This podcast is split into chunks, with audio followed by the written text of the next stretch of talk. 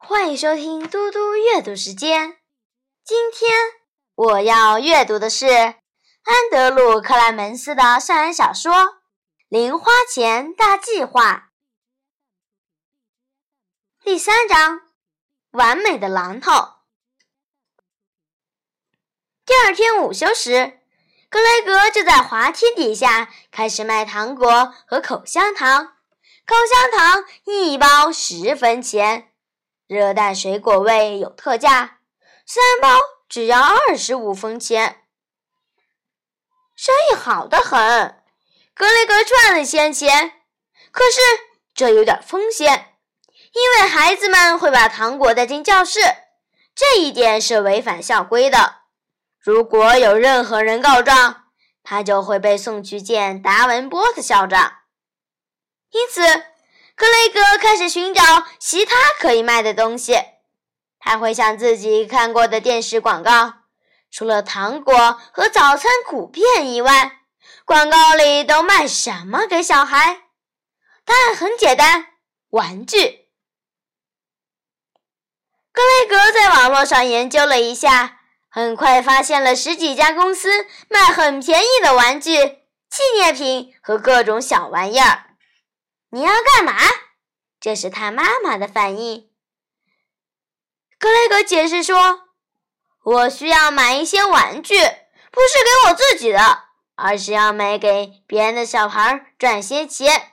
这家公司有很多很棒的东西，而且非常便宜。可是我需要用信用卡订购，我可以现在就还你现金。如果你是担心这个的话。”他妈妈其实是在担心别的，他觉得格雷格花太多时间在想赚钱的事。才不过几天前，他们格雷格的爸爸说：“我们是做了什么让格雷格变成这样？他一天到晚只想着发财、发财、发财。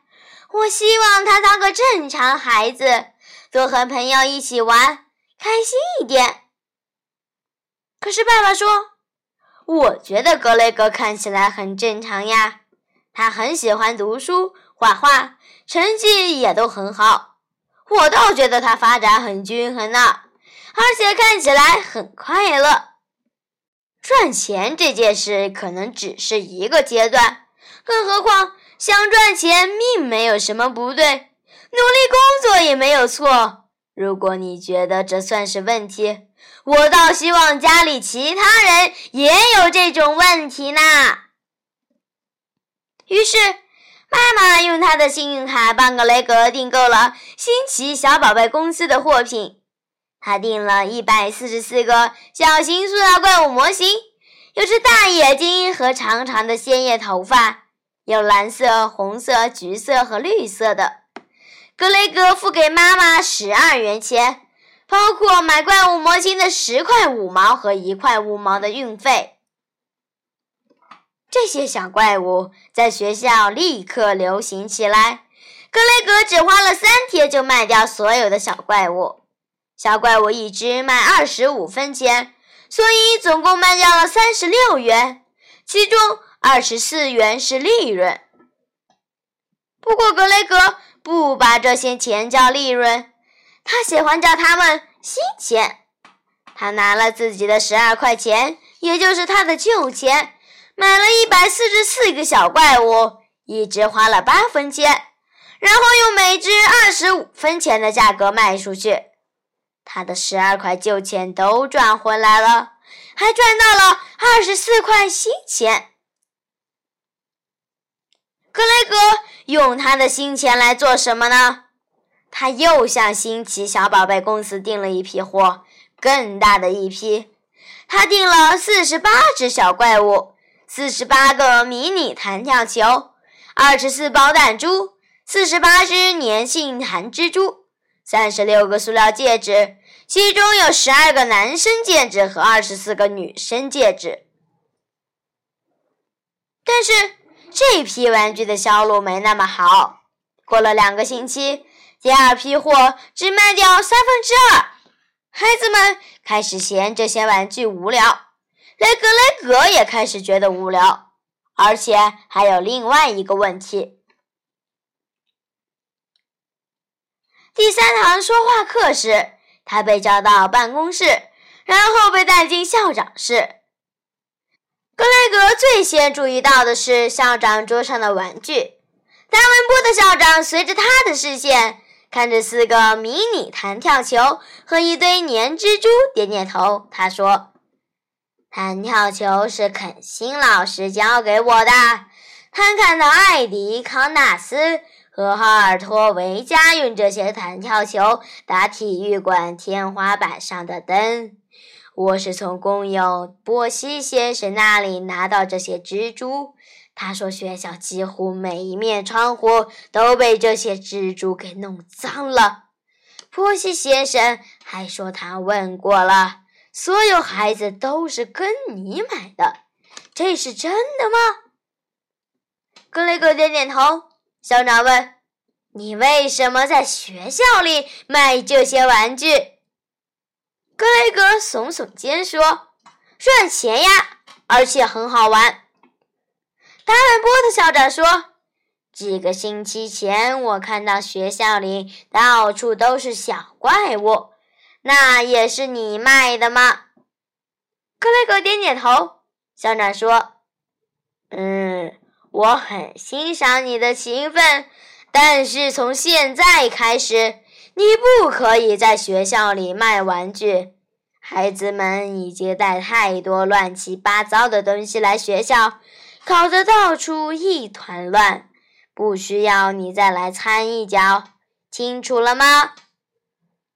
克雷格点点头说：“清楚，好，你可以回去了。”秘书奥德恩太太帮他开了张证明。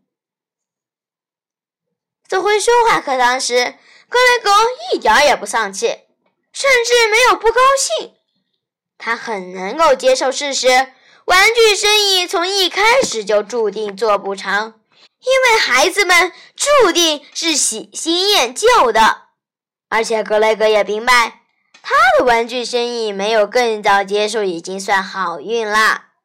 如果你在学校里卖玩具，你的顾客马上就会在学校玩起来，而玩具和学校并不能共存。虽然第二批玩具还没有全部卖掉，但已经赚到一些钱了。格雷格仔细回想校长的话，他有了希望。达文波的校长没有说他不能在学校卖东西，他只有说不可以卖玩具。那就卖卖别的东西好了，一些不会惹校长、老师或是工友伯伯不高兴的东西，最好是卖一些他们会赞成的东西。但那是什么？到底是什么呢？